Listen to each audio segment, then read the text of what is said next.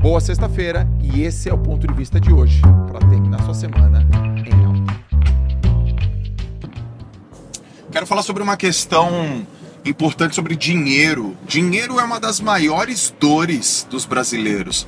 O dinheiro, a falta de dinheiro é uma das maiores desculpas também, mas não é o maior problema. A falta de dinheiro é o sintoma, a falta de dinheiro é a consequência. O problema, a causa raiz que os gestores, os dinheiros de qualidade de processo estudam, causa raiz é comportamento. Se eu ficasse aqui falando também ah, sobre mentalidade, ah, é como você pensa sobre o dinheiro, o papo ficaria bem raso. Você sabe que você tem que pensar com a maneira adequada sobre dinheiro.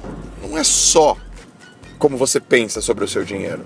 Isso deveria ser aí, sei lá, 5%, 6% de tudo. É como que você se comporta com seu dinheiro. É como que você reage, como que você age. E eu quero te falar nesse áudio duas coisas que diferem as pessoas que são ricas e as pessoas que não são ricas e que nunca serão ricas.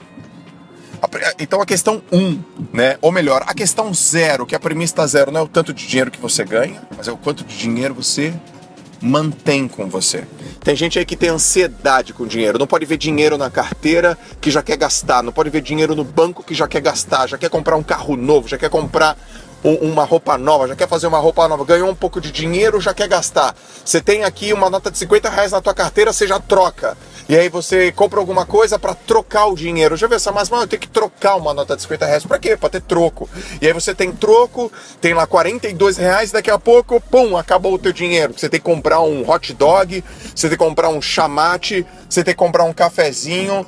Então isso é ansiedade, que é o mal do século. É o mal do século. O dinheiro não fica com você.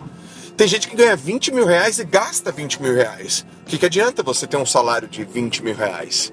Então a primeira grande coisa sobre dinheiro não é como que você pensa sobre dinheiro. É como você se comporta sobre dinheiro. Você tem ansiedade, as pessoas têm ansiedade, não conseguem deixar o dinheiro na carteira, não conseguem deixar o dinheiro no banco, tem que gastar, tem que comprar, tem que consumir. E o, e o, grande ponto que eu queria falar, a diferença entre os ricos e os pobres, é que enquanto os pobres, as pessoas da classe média que vão depender da, da sua aposentadoria e que ficam pagando, pagando conta o tempo inteiro, eles pensam assim: olha, entra o meu salário e tem os meus custos entra o meu salário e eu tenho os meus custos. E se eu tiver que investir em outra coisa, eu vou investir com o dinheiro do meu salário. E aí sempre vai ficar pagando conta. Os ricos, eles não pensam em salário, eles não pensam em despesa, receita. Ele não pensa assim, receita é o que entra, despesa é o que sai. Ele pensa em ativo e passivo. O rico ele pensa em ativo, o pobre pensa em conta, em boleto. O rico ele pensa em construir patrimônio. O rico ele tem uma máxima: se eu quero comprar uma coisa, eu vendo. O pobre não. Se eu quero comprar uma coisa, eu faço dívida.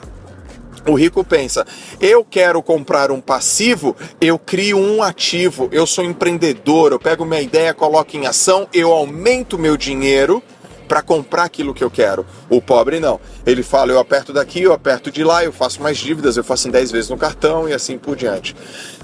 Pois bem, esse áudio é para te falar que você já está cansado de saber sobre a sua mentalidade.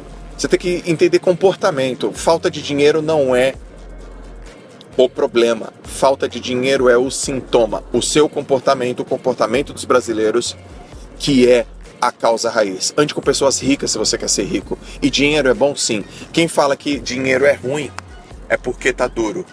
Mas o dinheiro não traz felicidade. O que traz felicidade são as pessoas. Mesmo assim, o dinheiro é muito bom porque ele traz facilidade. Quem fala que dinheiro não é importante é porque não tem dinheiro. Olhe para o dinheiro de cima. Não deixe ele te dominar, mas aprenda a amar o seu dinheiro e aprenda a amar fazer dinheiro. Não peça dinheiro para os outros, faça dinheiro. Grande abraço.